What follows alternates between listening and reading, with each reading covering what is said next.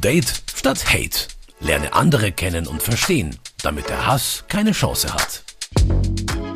Date statt Hate ist diesmal auf Tour und zwar in Schweinfurt. Wir sitzen hier in einem schönen alten Programmkino. Das heißt in dem Café davor, dem Cook, das steht für Kino und Kneipe, also ganz nach meinem Geschmack eigentlich. Und ganz nach meinem Geschmack war auch der Film, der heute auf dem Programm stand. Er heißt Die Aria. Und der ist schon fast zehn Jahre alt. Unglaublich, oder? Der ist zehn Jahre alt, aber das Thema ist Rassismus und das Thema ist aktueller denn je. Genau. Und die Stimme kam gerade von Mo Asumang, das ist die Regisseurin, die Macherin des Films. Die kennen vielleicht auch noch ganz viele. Früher mal Viva-Moderatorin, Pro-7-Moderatorin und jetzt Filmemacherin. In diesem Film zeigst du ganz, ganz viele Facetten von Rechtsextremismus und Rassismus. Und gezeigt hast du den ganz, ganz vielen Schulklassen und zwei Leute aus einer Klasse in Schweinfurt sind jetzt hier auch bei mir. Ich, ich stelle euch einfach mal selbst vor. Ähm, hallo, ich heiße Kausa. Und bist äh, wie alt? Ich bin 18 Jahre alt. Ich bin die Nhung, ich komme von Vietnam und ich bin 21 Jahre alt. Und ich bin in der Berufsschule Louis Erhard Berufsschule genau, in der 12. FA. Okay. Mo, das war die letzte Vorstellung heute von dem Film. Wie geht's denn dir jetzt? Naja, es war ja nicht die allerletzte, aber das war die letzte für die Auf Kinotour, genau. die Bayern-Kinotour die ganz, ganz wunderbar war. Frau Brendel-Fischer hat das alles organisiert mit der super tollen Susanne Winter, mit der ich immer mit dem Auto durch Bayern gefahren bin, und auch ganz viel über Bayern jetzt kennengelernt habe. Aber wir haben uns zwischendurch eben auch mit SchülerInnen getroffen in den Kinos, haben den Film Die Aria gezeigt und haben dann über Rassismus gesprochen, über Alltagsrassismus und wie man das vor allen Dingen wieder auflösen kann. Ihr wart jetzt gerade auch bei der Diskussion am Ende. Also am Ende von diesem Film gab es dann an jeder Station eine Diskussion und es gab eine Fragerunde. Hattet ihr auch Fragen, die ihr euch vielleicht noch gar nicht zu stellen getraut habt und die ihr jetzt stellen möchtet? Also ich habe schon einige Fragen über den Lebenlauf halt. Also wie sieht das auch in Ihrem eigenen Alltag? Wie läuft das mit den Leuten rum? Also es gibt einige die Leute, die sind halt Rassismus und die werden irgendwie sagen, ja, die Antworten sagen oder es ist mhm. Schlittaugen zu machen oder die so, ja, geh zurück zu deiner Heimat und so weiter. Und es ist schon oft bei Ihnen passiert, bestimmt, oder? Also in meiner Kindheit ist es super oft passiert. Alle möglichen Sachen habe ich gehört. Ein paar hast du ja eben schon genannt. Das N-Wort oder geh zurück in deine Heimat ja, das hat natürlich einfach total äh, wehgetan. Aber dann habe ich mich wirklich sehr, sehr intensiv mit dem Thema Rassismus beschäftigt. Ich habe das wirklich in- und auswendig gelernt, was da alles drumherum passiert, was mit mir passiert. Wir sind in der Stadt und es kommt da ein kommt jetzt gerade hier die Polizei. Polizei ähm, ob die jetzt einen äh, Rassisten festnehmen, wissen wir nicht. Aber das wäre natürlich eine gute Sache. Ähm, ich habe das Thema in und auswendig gelernt, ähm, gecheckt, was es mit mir macht, was es mit meinem kleinen Herz macht, was es mit meinen Gefühlen macht. Und dadurch habe ich eine bestimmte Stärke auch bekommen. Das heißt also, ich weiß ganz viel, zum Beispiel auch über die deutsche Geschichte. Wenn da jetzt ein Nazi kommt und sagt, ja, du gehörst ja nicht hierher, dann kann ich ihm gewisse Dinge über die deutsche Geschichte erzählen, dass es Deutschland als solches ja zum Beispiel so lange auch noch gar nicht gibt, dass es früher hier Fürstentümer gab und das ist noch gar nicht so lange her. Und davor gab es die Prukterer, die Simnonen, die Katten, die was weiß ich. Und davor gab es einfach Migration, denn hier gab es früher nur Wald und Felder und Menschen sind eingewandert und dass Einwanderung einfach was ganz, ganz Normales ist. Und so wandern Menschen ein und sie wandern wieder aus und das Wichtige daran ist nicht, dass sie das tun, sondern wie wir miteinander auskommen. Und deshalb weil ich mich wirklich so dermaßen drauf konzentriert habe, habe ich eine bestimmte Stärke bekommen. Das würde ich auch jedem raten, sich wirklich mit dem Thema ordentlich auseinanderzusetzen, darüber Bücher zu lesen, mit jemandem sich zu unterhalten, von seinen Gefühlen zu erzählen. Welche Gefühle hast du denn, wenn jemand zu dir, ja, eine gemeine, abfällige Äußerung sagt? Was für Gefühle hast du? Ich übernehme jetzt die Moderation. Okay, ich gehe mal kurz Kaffee trinken. Ist schon nicht so schöner Gefühl halt. Man fühlt sich mehr mit dem äußeren ähm, Outlook so, so heißt gewertet. Und die waren so, ja, sie sehen so aus, sie kommen von dieser Kultur und die sind natürlich anders als uns und ich verstehe das nicht, warum die Leute halt über unser Aussehen mehr unterschätzen. Also halt nicht die Persönlichkeit, sondern halt die Outlook. Die ja, das, nur das Äußere zählt und man schaut dir nicht in die Augen und man nimmt dich als Person nicht wahr. Und das tut auch richtig weh, oder? Also, woher haben Sie gesagt, mit dieser kleinen Herz als Kind, so haben Sie gefühlt. Es fühlt mich auch genauso, weil ähm, als kleines Kind, wir wissen nicht, okay, warum sind die Leute so gemein zu mir? Ist halt, nee, nicht schön. Und du fragst die ganze Zeit über dich selbst und sagst du dann, Mama, wieso sind die so gemein? Sie so, ja, wir sind halt einer Kultur. Dann denken sie, ja, wenn die Asien sind, dann essen sie Hunde. Das machen wir auch nicht, das machen wir nicht mehr. Das ist halt damals, aber jetzt kann es sein, dass einige Leute noch machen, aber nicht jeder. Das sollen sie schon im Kopf haben. Ich finde das jetzt ganz spannend, was ihr beide da so miteinander redet, weil du hattest eben auch sowas gesagt, du hast ja dann so ein anderes Weltbild auch. Also du denkst ja, das ist normal, dass ich anders bin oder so. Oder wie, wie hat sich das angefühlt? Das, mhm. Magst du es nochmal erzählen? Das war jetzt eben nach dem Film. Ich, äh ja, also Leute sehen dich und äh, du wirst in eine Schublade gepackt. Da gibt's dann alle möglichen Vorurteile, die es eben gibt. Ja, erstens mal, die spricht die Sprache nicht. Ich wurde ja auch ganz oft mit Englisch angesprochen oder sprechen du Deutsch oder so. Besser als du. und dann sind es eben diese Vorurteile, ähm, die kann nicht richtig arbeiten, die packt nicht an, die ähm, ist in den Sozialsystemen, aber das sind natürlich Vorurteile und das stimmt alles gar nicht. Wenn natürlich, man sich nicht klar, miteinander aber was unterhält. Macht das mit deinem, deinem eigenen Bild von dir selbst? Glaubst du das irgendwann? Weil du musst ja. Hm, das also ist wenn gut, dass du das sagst. Ja, das ist, äh, puh, das geht einfach ganz, ganz tief und irgendwann merkst du das gar nicht mehr, wie tief das eigentlich ist und du hast es in dir begraben ja, da, da sitzt es dann ganz tief und manchmal kommt es als ganz tiefe Trauer wieder raus. Aber dass ich das glaube, was andere Leute an ja, Unsäglichkeiten mir gegenüber, also mir entgegenschmeißen, nee, das glaube ich nicht.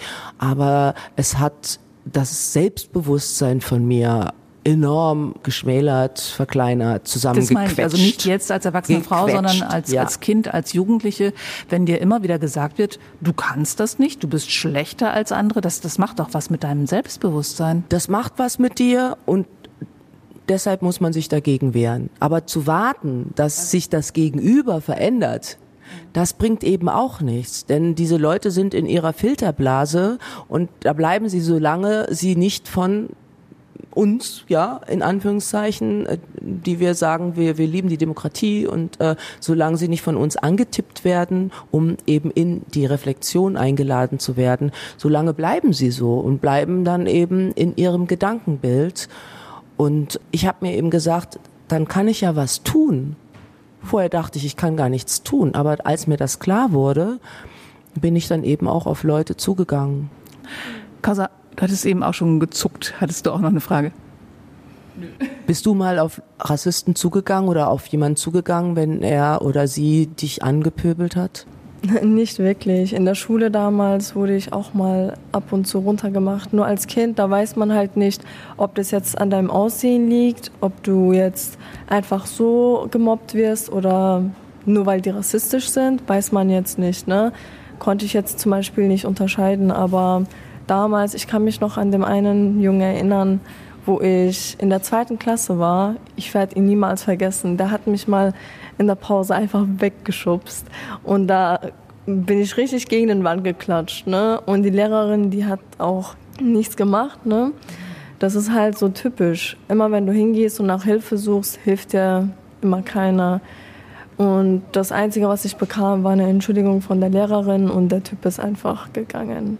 Wie? Der hat irgendwie keine Strafe gekriegt oder so? Gar nichts. Also das war halt damals auch in der zweiten Klasse, kann ich jetzt auch nicht viel sagen, aber naja. Jetzt nicht so schön. In der zweiten Klasse kann man dem durchaus auch sagen, dass das. Ja, ich weiß, also war halt schon eine schlechte Tat, was er gemacht hat, aber ich konnte halt in dem Moment nichts sagen, weil ich nicht wusste, was ich machen sollte damit. Weil noch nie sich jemand mit mir jetzt so beschäftigt hatte. Bist du so auch auf die Idee zu dem Film gekommen? Weil ich fand es jetzt total spannend. Also man, wir müssen noch mal ganz kurz zusammenfassen. In dem Film machst du dich auf die Suche danach, was die Arier sind. Weil die Deutschen, also die, nein, die Nazis ja die Deutschen als die Arier definiert haben, also blond und blauäugig. Und du hast dich auf die Suche gemacht und ziemlich merkwürdige Typen kennengelernt. Also du hast zuerst bist du auf eine Neonazi-Veranstaltung gegangen und hast die einfach mal gefragt, was die denn jetzt wirklich wollen. Sehr witzig fand ich aber die verschiedenen Erklärungsversuche, wer die Arier jetzt sind. Also der Naturwissenschaftler hat es ja echt drauf gehabt. Wo kamen die nochmal her? Ich habe es vergessen, von welchem Stern. Ach so, du meinst den selbsternannten Naturwissenschaftler. Ja, promoviert in vielen Fächern, ja, hat ja, er gesagt. Ja, Dr. Axel Stoll, selbsternannter Wissenschaftler, ähm, der sagte erstens mal, die Nazis leben ja noch auf der Rückseite des Mondes und Arier, da kannte er sich natürlich ganz besonders gut aus, also die wären vom Sternensystem Aldebaran.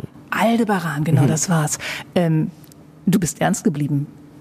Ich bin ernst geblieben. Ja, das habe ich mir so angewöhnt, weil ich versuche, die Menschen auch ernst zu nehmen. Aber das ist doch schon ganz schön schwierig dann. Das ist schwierig, stimmt in so einem Fall, wo jemand eben sagt, ja, die Arier fliegen in UFOs, UFOs am Südpol irgendwelche irgendwo. Erdscheiben oder da Scheiben irgendwas hat er da doch ja, auch noch Tele gezeigt. Telemeterscheiben und diese ganzen Sachen genau und sie fliegen quasi in unterirdische Basen, wo es dann Hochtechnologie gibt und nur die Arier haben eben diese Hochtechnologie, weil sie eben was Besseres sind, weil sie Herrenmenschen sind und ich hatte einen Praktikanten, der hat ihn schon mal besucht und das so ein bisschen ausgecheckt, was der da so zu erzählen hat und der meinte auch, das wäre schräg. Äh, gut, habe ich nicht so ganz ernst genommen. Ich bin dann einfach hin, unverblümt, habe meine Fragen gestellt und bin dann quasi von einer krassen Aussage zur anderen geschleudert worden von ihm. Und äh, dadurch hatte ich also gar keine Zeit zu lachen oder so. Aber also Kinnlade runter war der, der Kinnlade runter, Gesicht ja. gefroren, oder? Ne, also wie kann sich ein Mensch so eine Struktur zusammenbasteln, um sich wahrscheinlich wertvoll zu fühlen, nehme ich mal an. Das hat mich einfach, ja, ich weiß nicht, nicht schockiert, aber es war schon schon irgendwie faszinierend und ich habe das beobachtet und ich hatte aber das Gefühl, oder das habe ich eigentlich immer das Gefühl, dass man alle Menschen wirklich auch mit Respekt treffen sollte, begegnen sollte und dass man ihnen gegenüber offen ist und das habe ich auch mit ihm gemacht und das kommt natürlich im Film so ein bisschen komisch rüber, wieso lacht die sich da jetzt nicht schlapp? Mhm. Aber würde ich das tun, hätte ich auf der anderen Seite jemanden, der dann keine Frage mehr beantwortet, den würde ich dann ja auch demoralisieren und das wollte ich nicht, weil das machen die anderen ja schon mit mir und ich weiß ja, wie sich das anfühlt. Okay. Welche Szene hat dich am meisten überrascht oder wo hast du gedacht, das gibt's ja jetzt wohl nicht? Also mein Lieblingsszene ist war dieser in äh, Iran, wo sie da waren. Und die Leute sind echt nett und die haben auch diesen Begriff erklärt, dass jeder Mensch wird gleich behandelt und jeder Mensch sind genauso wie einander ist und wir unterstützen sie sich einander. Ich finde das sehr toll sehen, dass sie so erklärt hat und es ist sinnlos, dass die Leute halt diesen Begriff als ein Wort für den Krieg hingestellt hat, ist gegen Leute, die schwarze Leute und, und, vor allen Dingen gegen Juden. Genau, genau und alle anderen Rassen halt. Das mhm. ist Wobei Rassen, das ist jetzt auch schon wieder so ein Wort, ne? Ja. Rassen gibt's ja nicht, Menschenrassen gibt's nicht. Also vielleicht fragen sich viele Leute, wie kann man das denn definieren?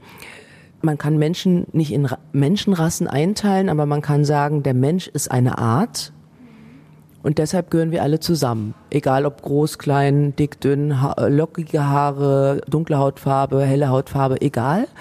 Weil wir gehören zu einer Art, weil wir uns miteinander fortpflanzen können. Also eine Maus, Mäuse können sich untereinander fortpflanzen, Katzen können sich untereinander fortpflanzen, egal wie die aussehen, ja, weil sie sind einer Art. Und aber ein Hund kann sich nicht mit einer Katze fortpflanzen, weil es zwei Arten sind. Wir Menschen sind eine Art und wir sind alle gleich was du gerade gesagt hast, diese Szene, die dir so gut gefallen hat, das war nämlich die, die Lösung dieser ganzen Geschichte, dass die Aria Du hast die Aria gefunden. Ja, ich habe die echten Aria gefunden, genau. ja, ja, und also die Nationalsozialisten haben gesagt, groß, blond und blauäugig, das stimmt nicht. Und habe ich auch immer geglaubt, habe ich auch in der Schule so äh, beigebracht bekommen. Und die echten Aria kommen aus dem Bereich Iran und Indien. Also da gibt's auch alte Karten, wenn man so eine alt, ganz alte Karte findet, da steht dann Aria. Und im Iran gibt es das einzige wirklich echte Zeichen in Stein gemeißelt, wo König Darius eben sich selber auch als Arier bezeichnet. Und äh, da bin ich hingereist und habe Iraner getroffen. Iran heißt im Übrigen das Land der Arier. Und dann habe ich mit den echten Ariern darüber gesprochen, dass manche Fake-Arier in Deutschland ähm, ja behaupten, sie wären welche und aus dem Grunde andere Menschen niedermachen oder umbringen. Und das fanden sie ganz schlimm. Ich habe ja gedacht, da wäre dann der Film zu Ende. Aber du hast noch weiter gesucht, bist noch in die USA gefahren zum Ku Klux Klan, die ja schon auch mal Leute umbringen. Also du hast jetzt gerade äh, nach der Vorstellung erzählt, so ganz wohl war, war dir da bei der Recherche nicht, ne? Ähm, nee, die Situation war ja die, ich hatte nur einen Flyer, da stand eben drauf, da ist eine Ku Klux Klan Veranstaltung an dem und dem Tag, in dem und dem Ort. Und ich mit einer dunklen Hautfarbe passe da natürlich nicht so wirklich rein, weil sie eben ja Menschen umbringen oder ihre Häuser anzünden. Und dann hatte ich eine Tankstellenfrau gefunden. Die hatte mir dann endlich gesagt, äh, wo die Veranstaltung ist. Da bin ich dann mit meinen beiden großen, blonden, blauäugigen Kamerafrauen hingegangen. Das war nämlich die nächste Frage. Wie viel wart ihr denn? Ja, zwei große, blonde, blauäugige Kamerafrauen, ein Tonmann und das, das war's. Und ja, genau. Und dann äh, war mir dann natürlich schon irgendwie auch so ein bisschen mulmig, ich wusste, die haben da Alkohol eingekauft, die haben auch Waffen. Das sieht man ja in dieser einen Szene auch ganz schön, wo du sitzt und sagst, hm, also du sitzt da ganz alleine und sagst, oh, so wird das aber nichts mit euch, lieber Ku Klux Klan. Ja, ich war dann auch sauer. Ich war irgendwie sauer. Einfach bin ich schon hier den ganzen Weg hierher gefahren und jetzt trauen die sich noch nicht mal raus zu mir obwohl sie ja Angst und Schrecken verbreiten seit 300 Jahren in Amerika. Und meine Mutter, das ist ja auch so eine Sache, meine Mutter war bei einer Bank in Amerika und zweimal im Jahr gab es da einen Brief auf dem Tisch und in dem Briefumschlag war eine Aufnahmekarte drin für den Ku Klux Klan, konnte man ausfüllen. Wie die war bei einer Bank, hat die da gearbeitet oder hat die ein Konto Mutter da hat bei, äh, bei der Bank gearbeitet ah, okay. und dann hat sie mir gesagt, und stell dir vor, aber auf diesen Briefen, die überall auf den Tischen lagen, war keine Briefmarke drauf. Hä? Das heißt, die haben die da vorbeigebracht? Die waren da drin. Also die sitzen überall. Du weißt ja nicht, wie, wie, sie aussehen, weil sie ja so Mützen aufhaben und dann siehst du eben nur die Augen, so dunkle Augen, irgendwie so eine Silhouette. Also man kriegt nicht wirklich mit, wer das ist. Und ansonsten haben die ganz normale Berufe, sind überall ähm, und äh, man weiß eben nicht, was sie was sie tun, gegen wen sie hetzen oder wem sie jetzt vielleicht den Arbeitsplatz wegnehmen oder wo sie irgendwelche Gelder hin, hinschieben, um Menschen, ja, keine Ahnung, irgendwie schlecht zu behandeln, um da irgendwelche Gruppen aufzubauen. Naja, so solche Sachen, das ist einfach schlimm. Du hast es ja wahrscheinlich an jeder Ecke gemerkt, dass die Faschisten, Neonazis, Rassisten überall sind. Im Laufe der, äh, der Recherche wird dir dann nicht von Tag zu Tag übler oder bist du stärker geworden dadurch? Ich bin eigentlich immer stärker geworden, ja, weil ich mir gesagt habe, ich will das jetzt wuppen und mir reicht das jetzt langsam. Ich möchte selbst nicht immer in diese Wut- und Hassschleife hineinverfallen, weil mir das einfach ein ganz blödes Gefühl gibt. Also du wirst ja dann selber wütend. Eigentlich ist ja die Wut auf der anderen Seite und plötzlich ist sie aber bei dir. Und das sieht man im Übrigen auch bei äh, manchen Linksradikalen, die also so wütend sind, die haben echt schon kein schönes Leben mehr. Man muss auch aufpassen auf sich selbst, dass man sich selber eben auch ähm, gut behandelt. Und da gehört eben auch dazu, dass du auch selbst bei Anfeindungen trotzdem immer noch versuchst, auf der menschlichen Seite zu bleiben, deine Werte auch zu erhalten, weil wenn du das nicht schaffst, wenn du das nicht machst, dann kannst du auch selber dabei draufgehen. Also nur durch, durch dich selbst, nur nicht mal durch die andere Seite. Aber äh, deine Frage war ja eigentlich, genau. ähm, ob mir da irgendwie übel wird. Äh, verlierst du irgendwann den Glauben an die Menschheit, an das Gute im Menschen? Nee, also ich verliere nicht den Glauben an die Menschheit, aber ich weiß, dass es eben noch ein ganz langer Weg ist. Und ich frage mich, wann die Leute endlich anfangen, Dialog zu führen. Dialog auch mit Menschen, die einfach eine andere Meinung haben, ohne sie eben abzuwerten, weil dann geht kein Dialog, sondern einfach, indem man eben neugierig ist und Fragen stellt. Und das mache ich ja auch mit meinem Verein. Genau, den wollte ich gleich ja, noch. MoLab heißt der. ich wäre schon Lab. noch drauf gekommen. ähm, habt ihr jetzt noch Fragen zum, zum Film oder noch, noch irgendwas, was ihr nicht verstanden habt? Ich muss schon sagen, dass es echt mutig war, den Film zu äh, machen. Bei dieser Szene, wo sie mit der zwei Männern da mit dem Clan zu tun hat, ich hatte echt äh, Sorgen gemacht, dass sie irgendwas dabei passiert wurde und das war gut gegangen, ne? Also dem, bei dem Scene ist gut gegangen. Ich glaube, weil ich versucht habe, so bei meinen Werten zu bleiben. Sonst wäre es, glaube ich, nicht gut gegangen. Also gesagt, sie sollen da aktiv bleiben. Das ist auch überkommt dann. Das habe ich richtig Respekt darauf. Ich fand es auch lustig, wo er nichts mehr zu sagen hatte. Da, wo es dann um Jesus ging. Dass Jesus jeden mag. Und da hatte er nix, plötzlich nichts mehr zu sagen. Weil er nicht nachgedacht hat. Genau. Und andere Szene ist, wo sie diesen Baum umarmt haben. Und dann hat er, äh, haben sie gesagt, die äh, Wurzeln verbinden sich miteinander halt. Obwohl die Bäume äh, getrennt steht, aber die Wurzeln schon zusammengebunden. Und der Mann ist nicht so nicht, äh, wie heißt es, also agree. Der war nicht einverstanden. Genau, mhm. einverstanden. Aber sie haben trotzdem bei dem gesagt, dass sie Fuße so bleiben wie ich und du halt. Da hast du so, okay. ich habe nichts mehr zu sagen. Also ja, weil er auch nur auf das Äußere geachtet hat und meinte, dass Bäume immer getrennt sind, aber die Wurzeln sind trotzdem miteinander vereint. Sehr schön gesagt. Ja. ja. Mhm. Ja, also eigentlich wollte er mich loswerden und sagte so, ich umarme auch Bäume, weil er wusste, bei mir kam er nicht weiter. Und dann habe ich aber als Baum mit ihm weitergesprochen.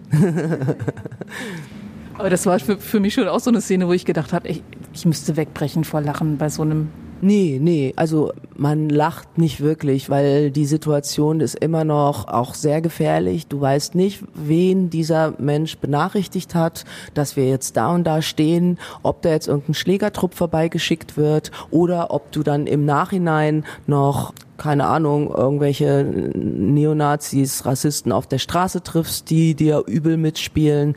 Nach dem Ku Klux Klan zum Beispiel, nach dem Gespräch, äh, die sind weggefahren. Dann sind wir, äh, die beiden Kamerafrauen und ich äh, und der Tonmann, wir sind ins Auto gestiegen. Wir wollten zu unserem Motel, ja, also Motel, so ein ebenerdiges Ding, so ein ganz kleinen, in so einem ganz kleinen amerikanischen. Ach so, wo man das Auto direkt vor dem Eingang zum Zimmer parkt und direkt ebenerdig reingehen kann. Genau, wo man ebenerdig reingehen kann, wo man sich wirklich nicht verstecken kann. So, da waren wir auf dem Weg hin nach dem Gespräch und wollten uns das Material anschauen, ob auch alles drauf ist vom Ku Klux Klan, alles gefilmt wurde. Und dann verfolgte uns so ein Motorradfahrer auf einer Harley. Und ich bin durch den Wald gefahren, noch weiter, noch weiter, noch weiter. Das ging so 20 Meilen ungefähr, bis wir zur ersten Stadt kamen. Und er blieb immer im selben Abstand hinter uns. Und da dachte ich, okay, das ist einer von diesem Ku Klux Klan Treffen. Und dann habe ich gedacht, gut, den muss ich jetzt abhängen. Dann bin ich rechts gefahren, dann bin ich links gefahren, dann bin ich rechts gefahren, bin ich irgendwie im Kreis gefahren. Der blieb immer hinten und irgendwann hat er dann gemerkt, ja gut, die weiß, dass ich also hinter ihr her Angst bin. machen oder was? Ja, oder auch rausfinden, wo wir wohnen. Ja. Genau. Und dann. Ach so, ja, weil, weil du halt im Kreis gefahren bist, hat er sich dann irgendwann gedacht, also die hat jetzt gesehen, ich bin da und die wird mir nicht verraten, wo sie hinfährt. Ich werde ihm nicht verraten, okay. wo wir wohnen. Und dann, ja, ist er dann weitergefahren. Wir sind zum Hotel und hatten dann natürlich trotzdem so ein komisches Gefühl. Ne? Du schläfst dann in diesem Hotel, aber auch nicht wirklich, weil eben ebenerdig und klopf, klopf, hier ist dann der Ku Klux Klan. Das hätte ja eben auch passieren können. Und der Mann, der andere Mann, der mit den Bäumen, die, die, er auch manchmal umarmt, der war auch nicht irgendwer, sondern. Nein, das war ein weltberühmter Rassist, ehemalig auch beim Ku Klux Klan, ein Grand Wizard. Sein Name Tom Metzger. Wie passt das ja auch ganz gut. ja, man, wenn man ihn so angeschaut hat, das geht einem ja auch oft so, wenn man äh, Rassisten anschaut, denkt man, okay, wenn der das jetzt nicht gesagt hätte, hätte ich jetzt nicht gewusst, dass das ein Rassist ist oder dass der diese Gedanken in sich trägt. Und so war das auch bei ihm. Also eigentlich sah der gar nicht so aus. Aber äh, das wusste ich auch von ihm. Der hat sehr viel gehetzt in Amerika und hat versucht, Menschen aufzuhetzen, Menschen mit einer anderen Hautfarbe, ja, umzubringen. Das haben dann tatsächlich zwei gemacht. Zwei weiße Amerikaner also haben dann er hat gehetzt und ja, die andere genau. haben weil er das gesagt hat, jemanden umgebracht. Ganz genau. Und die haben das sogar gemacht mit seinem Satz. Und das war der Satz, ich habe meine Bürgerpflicht getan. Das haben sie dann sogar noch vor Gericht gesagt. Dann ist er aber wiederum zu 12,5 Millionen Dollar Schadensersatz verurteilt worden. Das, was er mit seinem Racism-Business, Rassismus-Business verdient hat. War dann alles weg, Gott sei Dank. aber er hat dich umarmt am Ende. Ist das nicht ein bisschen eklig? Mm, ich fand's nicht eklig, nein, weil ich habe ja nichts gegen ihn. Ich habe auch nichts gegen Rassisten, auch wenn sie noch so gemein sind, denke ich mir, wenn ich wütend auf sie bin, werden sie sich auch nicht verändern und ich beobachte sie einfach. Was machen sie? Wie machen sie es? Wie versuchen sie mich aus dem Gleichgewicht zu bringen oder andere? Wie hetzen sie? Ich beobachte sie ganz genau, um eben ja neue Strategien zu entwickeln, wie man damit umgehen kann. Wie mit meinem MoLab, mit meinem Verein. Ja, genau. Mhm. Du hast den jetzt schon ein paar Mal erwähnt. Du bietest nämlich, wenn ich das richtig verstanden habe, Workshops an, wie man sich gegen Rassisten, dann gegen alle Formen von Diskriminierung wehren kann, wenn man angegriffen wird. Ich finde das total spannend. Wie macht ihr das? Ähm, ja, das ist ein Workshop, der nennt sich Dialogbotschafterinnen-Workshop. Und wenn man da durch ist, also man geht so seine eigene Heroes Journey, durch seine Ängste durch, durch seine Bedenken, ja, mit denen kann ich doch nicht ins Gespräch kommen, am Ende werde ich selber so oder vielleicht kriege ich eins auf die Mütze. Durch diese ganze Heroes Journey geht man durch und lernt dann am Ende auch verschiedene Gesprächstechniken. Man lernt auch das innere Tai Chi, um sich eben zu stärken und diese, ja, die Anfeindungen nicht so an sich rankommen zu lassen und die Gesprächstechniken vor allen Dingen. Wie kann ich tatsächlich mit so jemandem sprechen, ohne wütend zu werden, ohne laut zu werden oder ohne mich zu verstecken oder ohne wegzulaufen? Wie kann ich dieses Gespräch halten? Wir brauchen ganz viele Dialogbotschafterinnen in Deutschland. Wir brauchen sie in den Schulen, wir brauchen sie in den Betrieben, wir brauchen sie, was weiß ich, bei den Behörden. Leute, die eben wissen, wie man in so einer Situation umgeht, wenn gehetzt wird und die eben nicht weglaufen. Und die wissen, wie man da auch spricht. Und äh, das wollen wir eben versuchen, überall die DialogbotschafterInnen zu platzieren. Hast du den Eindruck, dass es in den letzten Jahren schlimmer geworden? Da haben wir eben gesagt, der Film ja. ist jetzt zehn Jahre her. Jetzt gerade ähm, haben die Rechten so um die 30 Prozent bei Wahlen, wenn man alles zusammenrechnet, oder auf jeden Fall 15 Prozent die Rechtsextremen. Was machen wir jetzt? Kannst du uns ein paar Tipps geben? Also es sind ja oft ganz blöde Stammtischsprüche oder irgendwie der, der Nachbar, den man eigentlich ganz nett findet, sagt plötzlich, ah ja, aber ist ja total typisch, dass da jetzt wieder die ganzen Kopftuchfrauen, also dann liegt da ja überall Dreck rum. Also es ist solche Sprüche kommen ja, da trauen sich mehr Leute aus ihren Löchern sowas zu sagen momentan. Was macht man da? Was macht man da? Also es gibt schon Situationen und ihr beiden würdet das auch bezeugen. Es gibt Situationen, wo man damit nicht mehr klarkommt. Da muss man dann auch wissen, ich darf da auch Stopp sagen. Ich muss mir diese Anfeindung nicht reinziehen. Ich darf mir auch Hilfe Wenn es jetzt gegen holen. mich geht, aber äh, wenn es jetzt, wenn ich jetzt, wenn ich jetzt selber Kopftuch tragende Frau bin, aber ich bin weiß, blauäugig, mich hat noch nie jemand rassistisch angefeindet und mir gehen solche Sprüche auch tierisch auf den Geist. Was sag ich denn da? Du darfst auch Stopp sagen und ich sag immer, Stopp so nicht, anders gerne. Das ist ganz wichtig. Das ist nämlich ein Riesenunterschied, einfach nur Stopp zu sagen, eine Mauer hochzuziehen oder eben zu sagen, Stopp, so möchte ich nicht äh, genannt werden oder Stopp, so darfst du das nicht sagen, anders gerne. Das heißt also jemand, der sagt, äh, sollen doch die Geflüchteten im Meer ertrinken. Ne? Solche Sprüche hört man ja. ja. Dann kannst du sagen, stopp, so nicht. Anders gerne heißt, was macht das denn mit dir? Du siehst, dass Menschen hierher kommen, macht dir das Angst? Wie wurdest du dadurch schon beeinträchtigt in deinem Leben? Ähm, wie fühlst du dich damit? Das heißt aber, in dem Moment bist du ja gefragt als weiße Frau mit blauen Augen du kannst da auch was verändern, indem du eben den Dialog suchst und versuchst eben in diesem Moment den Menschen durch deine vielen Fragen in die Reflexion einzuladen. Und ich sage immer, die eine Seite ist, du sagst Stopp, weil du es einfach nicht erträgst. Das darfst du. Das darfst du absolut. Aber wenn du es irgendwie erträgst, dann mach weiter und dann bohr und dann versuch, also so zu bohren, dass du immer weiter fragst und immer tiefer. Das kannst du auch ganz easy machen durch ganz viele, ähm, ja, ganz, ganz viele Fragen. Wer, wie, wann, warum. Und da musst du auch gar nicht viel wissen. Also das sagt genau, das MOLAB-Prinzip. Die ja im Prinzip die Argumente aus. Ne? Also ja, das, das sind ja so merkwürdige Sachen, ist, die da kommen. Äh, du kannst einfach eine Frage stellen, die dir auch wirklich vom Herzen äh, kommt. Du musst gar nicht die Hintergründe da wissen, sondern du fragst einfach als Mensch. Und das kann jeder. Und das ist eben wichtig, dass wir das auch tun, weil im Moment ist es so, wir sehen jemand, der sagt vielleicht das N-Wort oder der, der hetzt und dann ziehen wir eine Mauer hoch. Und dann sehen wir noch jemand, der macht das auch, dann ziehen wir noch eine Mauer hoch. Und dann haben wir irgendwann da ganz viele Leute hinter Mauern und dann connecten die sich untereinander. Hey, hast du das auch erlebt?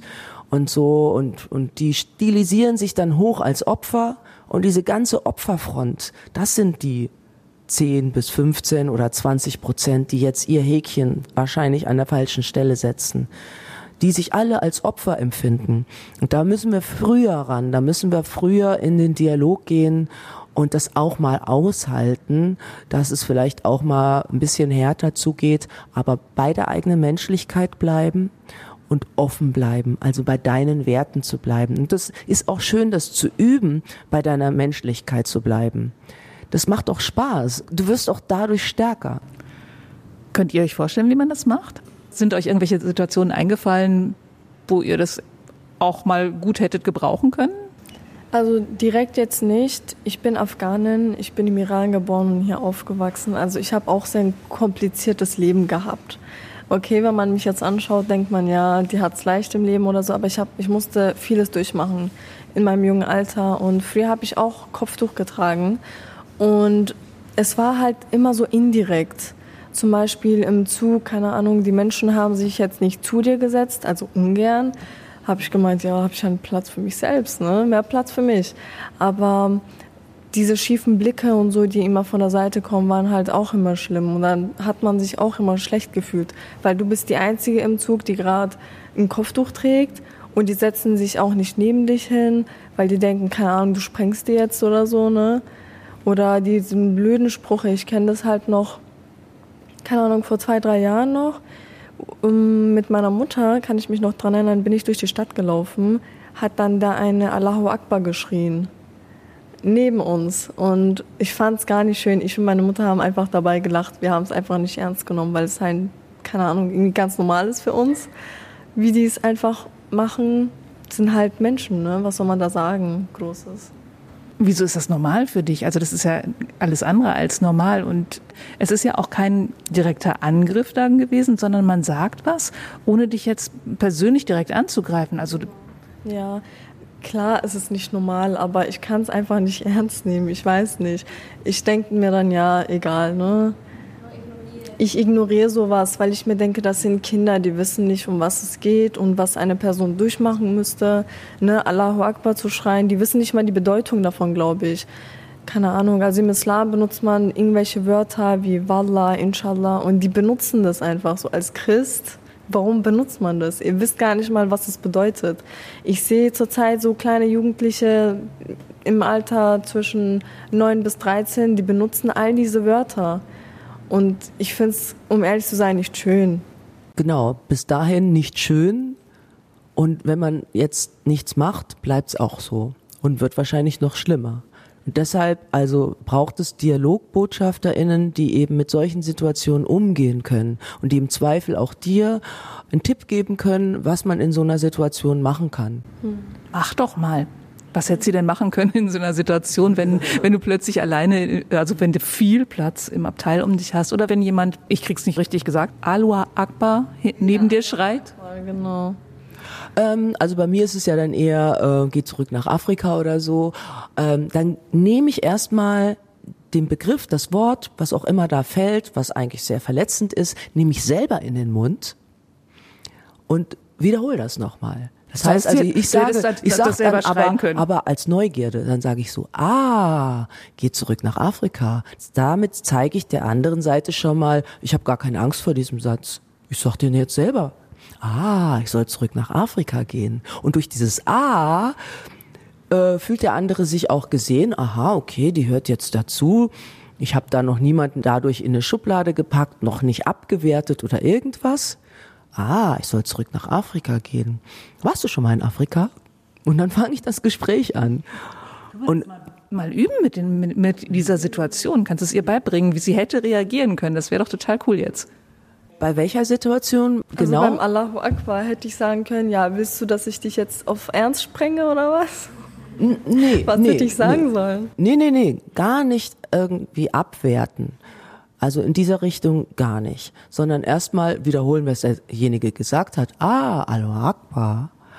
Okay, woher hast du diesen Begriff? Hast du den irgendwo aufgeschnappt? Guck mal, jetzt muss der andere nachdenken. Hm. Ja, jetzt muss er überlegen, was er sagt. Soll ich mal den Rassisten machen? Ja. ja, ihr sprengt doch irgendwie alle ständig, alle möglichen Leute hier in Deutschland, bei uns in die Luft. Ja, du hast gerade gesagt, äh, da werden ganz viele Menschen in die Luft gesprengt. Das ist auf jeden Fall schon passiert, aber ähm, das ist ja nicht alltäglich. Äh, wie kommst du da drauf, dass ich sowas machen würde? Ah, und dann quasi. Und dann fängt das Gespräch gucken, an. Ey, schau Ja? mich an. Schau mich schau an. mich an. Ich bin ein einzelner Mensch und nicht ein Vertreter einer Gruppe. Oder Genau. Genau, also man versucht auf jeden Fall äh, miteinander ins Gespräch zu kommen. Man kann auch einfach ganz viel von sich erzählen. Ich finde, das hilft auch immer ganz gut. Ich könnte dann zum Beispiel, in meinem Fall könnte ich zum Beispiel sagen, Afrika, naja, ich war erst zweimal dort, hat mir sehr gut gefallen, wir haben super nette Leute, sehr, sehr offen. Ja, warst du denn schon mal da oder was hast du mit Afrika zu tun? Und derjenige muss halt nachdenken. Und es ist wichtig, dass man die andere Seite fordert. Man muss sie so lange fordern, bis sie da wirklich selber nachdenkt und nicht nur eine Floskel raushaut, eine Floskel nach der anderen, sondern wirklich mal nachdenkt. Und ich bin fest der Meinung, wenn jemand dann mal so schnipp mal aufgewacht ist, ach du grüne Neune, ja, das ist ja total blöd, was ich gerade gesagt habe, dann kannst du nicht mehr dümmer werden. Es sei denn, du bist mit Leuten unterwegs, die permanente Propaganda mit dir machen. Und das ist wirklich die Gefahr, auch eben im Internet. Wenn diese Person dann wieder unterwegs ist in ihrer Filterblase, dann kann das natürlich auch wieder zurückgehen. Aber wir brauchen viele Momente, die eben so sind. Da gibt es so einen Satz, der Mensch ist die Summe seiner Begegnungen. Und der Rassist, der Islamfeind, die sind alle die Summe ihrer Begegnungen. Und die Begegnungen sind dann die Demokratinnen. Und die können was Doofes sagen und dann wird dieser Rassist auch so bleiben. Oder eben eine Frage stellen. Mal ein bisschen in das Thema gemeinsam eintauchen, was von sich erzählen. Und dann kann Veränderung stattfinden. Also ich glaube, wir müssen die Veränderung selber sein. Du hast noch etwas ganz, ganz Schönes am Ende von der Veranstaltung gesagt, nämlich wenn jemand einen Angriff wirklich beobachtet, wenn jemand angegriffen wird und jemand Außenstehender möchte einschreiten, wie kann der das am besten tun? Kannst du uns noch ein paar Tipps mitgeben, weil ich glaube, gerade in dieser Zeit brauchen wir die wirklich, wenn wir was machen wollen. Ja, also ich wurde ja schon in der Straßenbahn gewürgt und dann hat mich jemand äh, an der Gurgel gepackt, nach oben gezogen und von einer Haltestelle zur anderen gewürgt. Und es gab eben Menschen dort in der Straßenbahn, die haben aber nur zugeguckt oder rausgeguckt, Zeitung gelesen und so.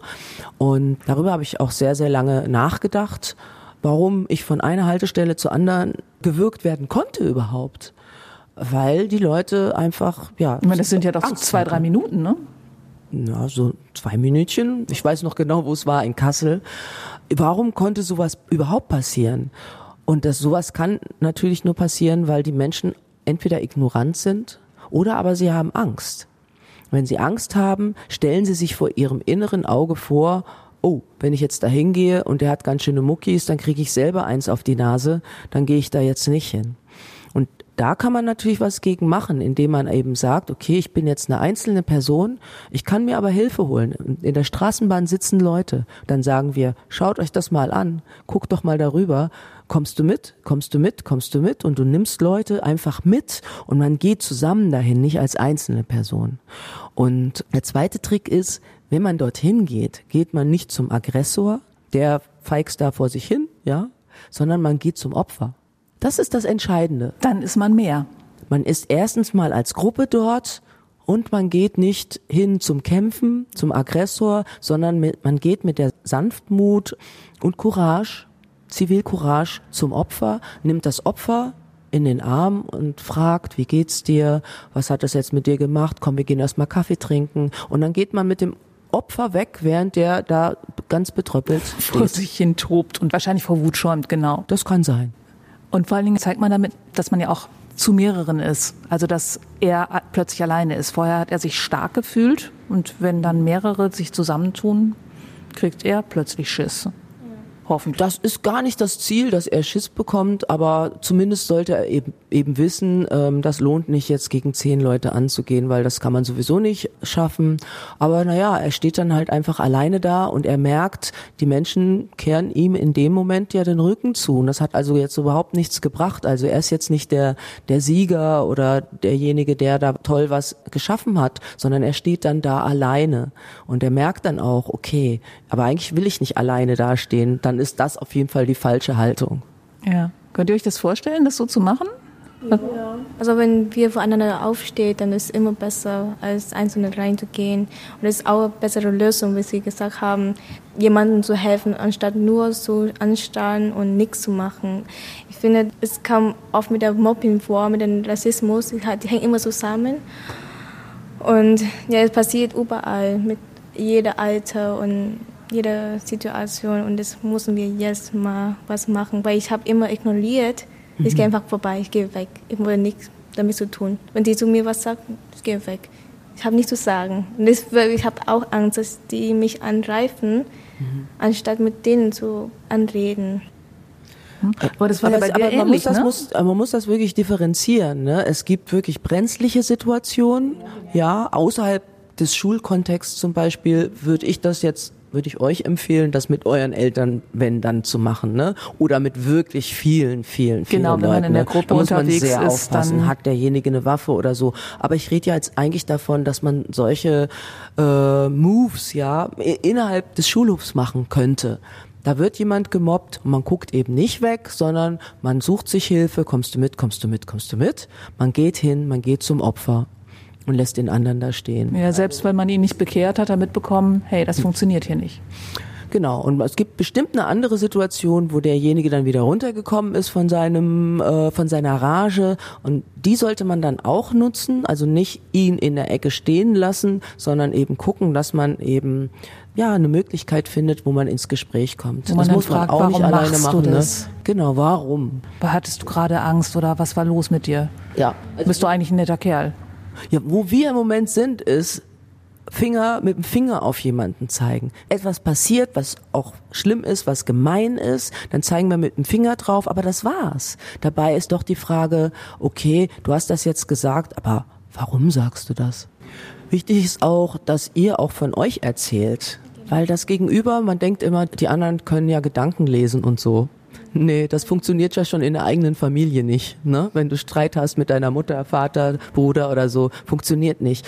Man muss das auch lernen, eben von sich zu erzählen, was man gerade fühlt und was man, was man denkt. Mhm. Gerade was du eben auch gesagt hast, ne? ihr wisst ja gar nicht, was ich alles schon durchleiden musste. Also ich, ich habe jetzt so ein paar Vermutungen, aber äh, ich, du musst es jetzt auch nicht unbedingt erzählen, aber bei dir geht ja dann ganz anderer Film ab als, als bei anderen Leuten. Ja, also ich sehe, um ehrlich zu sein, das Leben irgendwie viel anders als manche hier, glaube ich. Weil ich einfach vieles durchmachen musste als Kind schon. Ja. Magst du ein paar Stichworte sagen oder lieber nicht? Ich weiß gar nicht, was ich sagen soll. Das, war, das ist einfach zu viel. Ich kann es einfach nicht in Stichpunkten beschreiben, was ich da erlebt habe. Das ist einfach zu viel gewesen. Es gab auch Momente, wo ich mir dachte, Mama, Papa, lass mich alleine und geht einfach so. Ich komme alleine klar. Ja. Ist genauso bei mir. Also ich äh, habe oft mit Mobbing zu tun. Als äh, in meinen jüngeren Jahren, also vor sieben oder zehn Jahren her, ich habe ich oft Mobbing erfahren. Auch nicht von Rassismus, sondern halt mit Freunden zu tun. Also in Schule. Oh. Ja, und das ist ein anderes Thema auch. Es ist halt nicht schön. Wie war das mit dem inneren Tai Chi? Ist das jetzt gerade eine gute Antwort darauf?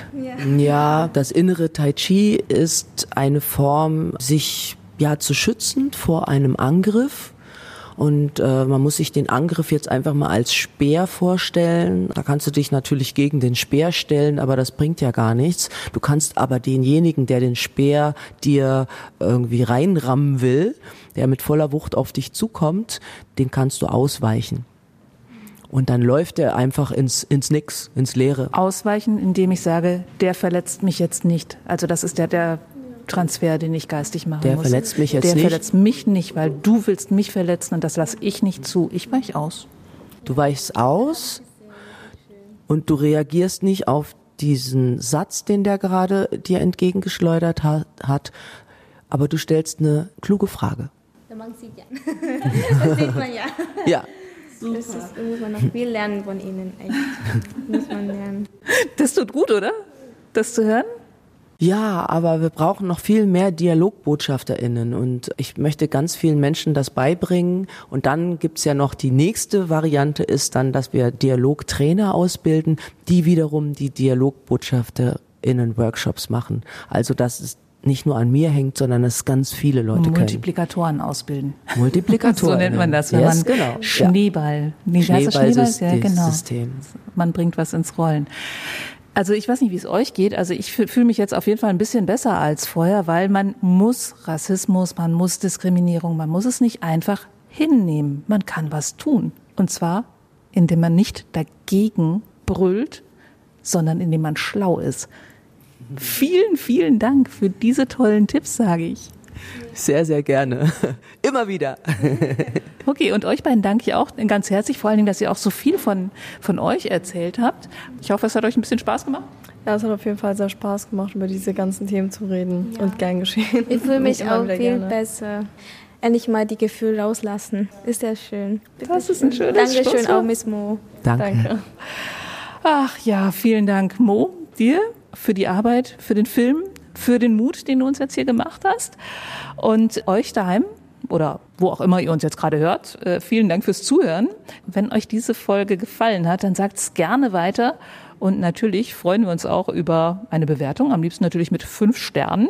Ich verabschiede mich für heute aus Schweinfurt und freue mich auf die nächste Folge. Dann wird es wahrscheinlich um Religionen gehen, auch ein sehr spannendes Thema. Bis dahin macht's gut, eure Brigitte Strauß. Das war Date statt Hate. Ein Podcast im Auftrag der Integrationsbeauftragten der Bayerischen Staatsregierung Gudrun Brendel-Fischer. Produziert vom katholischen Medienhaus St. Michaelsbund. Wir machen Ihren Podcast.